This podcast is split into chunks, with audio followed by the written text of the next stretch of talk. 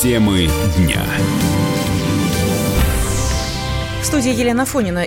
Российские фигуристки одержали пятую победу подряд в серии Гран-при. 15-летняя Александра Трусова выиграла этап в Москве. Второе место заняла Евгения Медведева. Характер – вот что показывают наши девушки своими победами, считает прославленная советская фигуристка, олимпийская чемпионка, а теперь депутат Госдумы Ирина Роднина. Мы видим одно красивое развитие. Это то, что нам показала Медведева.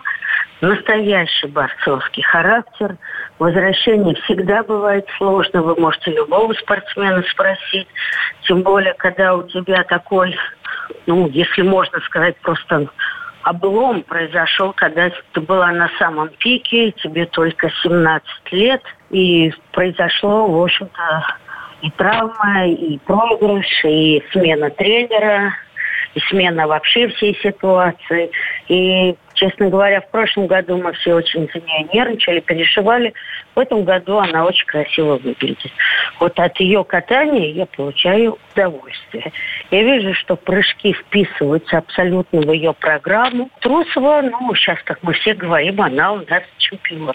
Да, чемпион по количеству прыжков. Потому что, к сожалению, должна сказать, ничем другим больше она пока взять не может, чтобы выигрывать. А если она спортсмен, она, естественно, хочет выигрывать. Поэтому ее решение, ее возможности и, естественно, решение тренерского штаба – это как можно более сложные прыжки и в большем количестве.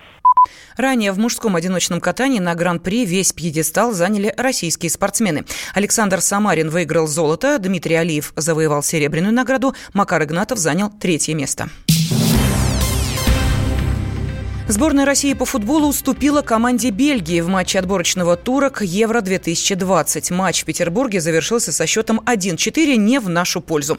По словам Станислава Черчесова, главного тренера национальной сборной России, в матче с бельгийцами его подопечные не хотели играть от обороны. Мы знали, как играет сборная Бельгии. Первый гол нам тоже с быстрой атаки забили. Они очень хорошо выходят в быструю атаку. Мы это знали. Другое дело, что мы не хотели сегодня сидеть у себя в обороне обороне, потому что, во-первых, нам надо было выигрывать 2-0, чтобы первое место занять. Во-вторых, мы очень хотели с такой командой сыграть на встречных курсах, чтобы до конца понять, что мы на сегодняшний день из себя представляем, играя с командой такого уровня.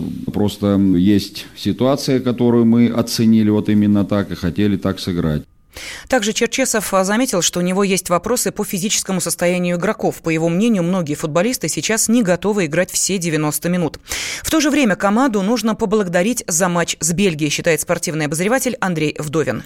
За что надо похвалить сборную России, да, за то, что она превратила этот матч с Бельгией в ничего не значащую такую вот с турнирной точки зрения игру, контрольную игру. Мы заранее уже обеспечили себе участие в чемпионате Европы, и здесь действительно могли экспериментировать. И весь Черчесов действительно все очень здорово объяснил. Почему? Он же живет не в безвоздушном пространстве. Вокруг него все говорят, да, почему твоя команда играет в оборонительный футбол против топов? Почему, почему, почему, почему они все время сидят в обороне и так далее? Ну вот, пожалуйста, давайте сыграем в атакующую атакующую игру. Такую игру мы сыграли, получили полную авоську. Я думаю, что теперь таких шапкозакидательских настроений, что мы приедем в чемпионат Европы и всех там разорвем, да, не будет.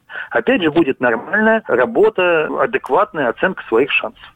Церемония жеребьевки финальной стадии чемпионата Европы по футболу состоится в субботу, 30 ноября, в румынском Бухаресте. Там-то и станет понятно, с кем будет играть команда России на групповом этапе.